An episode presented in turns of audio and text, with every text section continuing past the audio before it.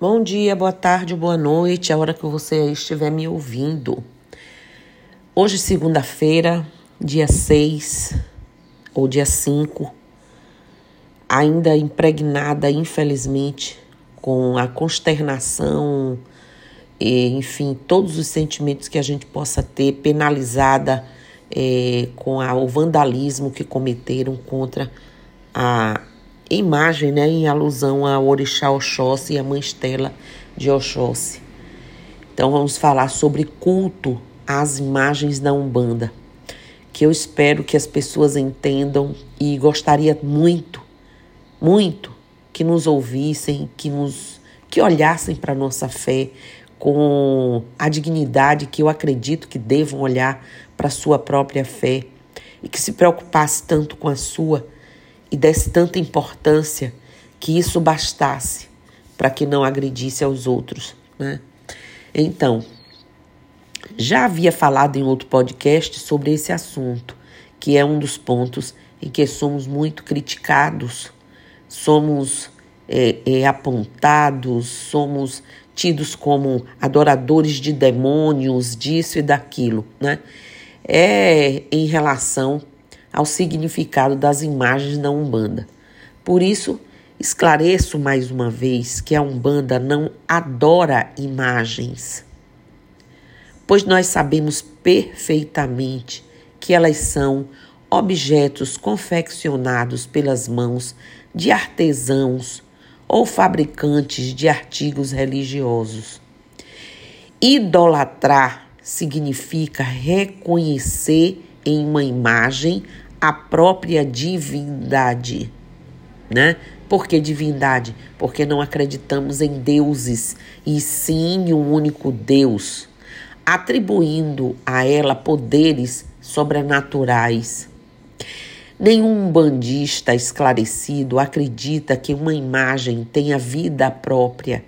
E se as mantém em seus congás como mantemos nossos altares, é por respeito e para termos alguma fonte de inspiração quando precisamos nos conectar, né, para entrar em sintonia com a vibração dos orixás, dos guias espirituais. Isso com todo e absoluto respeito. Diversas religiões utilizam o culto às imagens como uma forma de louvor e na Umbanda não é diferente. Absolutamente.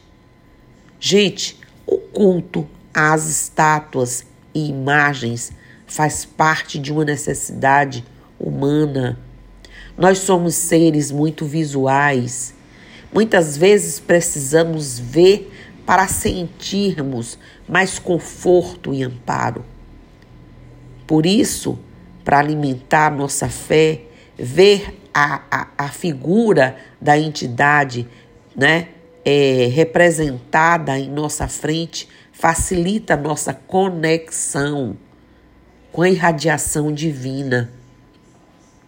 É mais claro é, para nós orarmos e louvarmos diante de uma representação da entidade que pretendemos alcançar do que simplesmente saber que ela está presente, mesmo que nós não consigamos visualizá-la. Por isso, a materialização dos orixás e tudo aquilo que é cultuado na Umbanda é uma forma de fortalecer, de nos trazer conexão em nossa fé.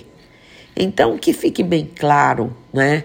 Que fique bem claro isso, para que as pessoas não se percam, para que as pessoas não atribuam a nós, não atribuam a essa religião de Umbanda a adoração a demônios, a diabos, ao que quer que vocês chamem.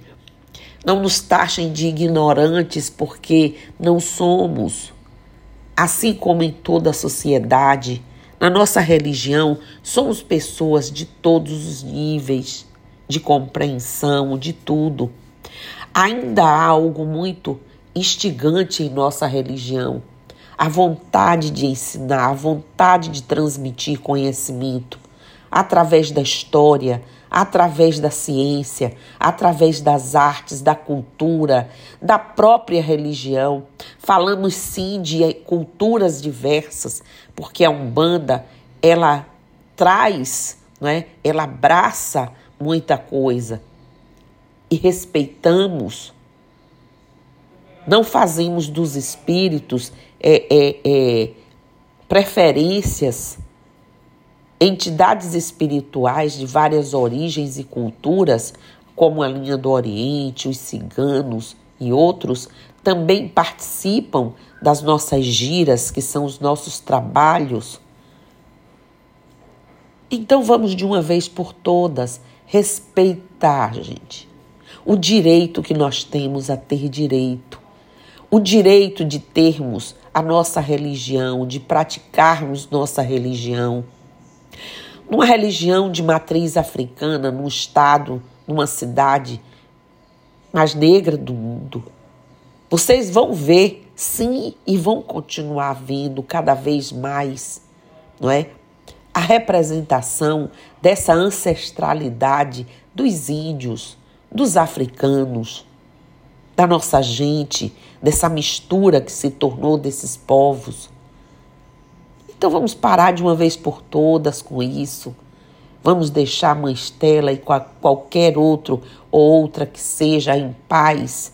E se cada um cuidar mais do que é seu, não é? se apropriar mais da sua fé, passar mais tempo dedicando, investindo né? nos seus cuidados, nos cuidados que a sua própria religião traz os fundamentos que caracterizam suas próprias religiões, vocês vão entender, respeitar o que é nosso.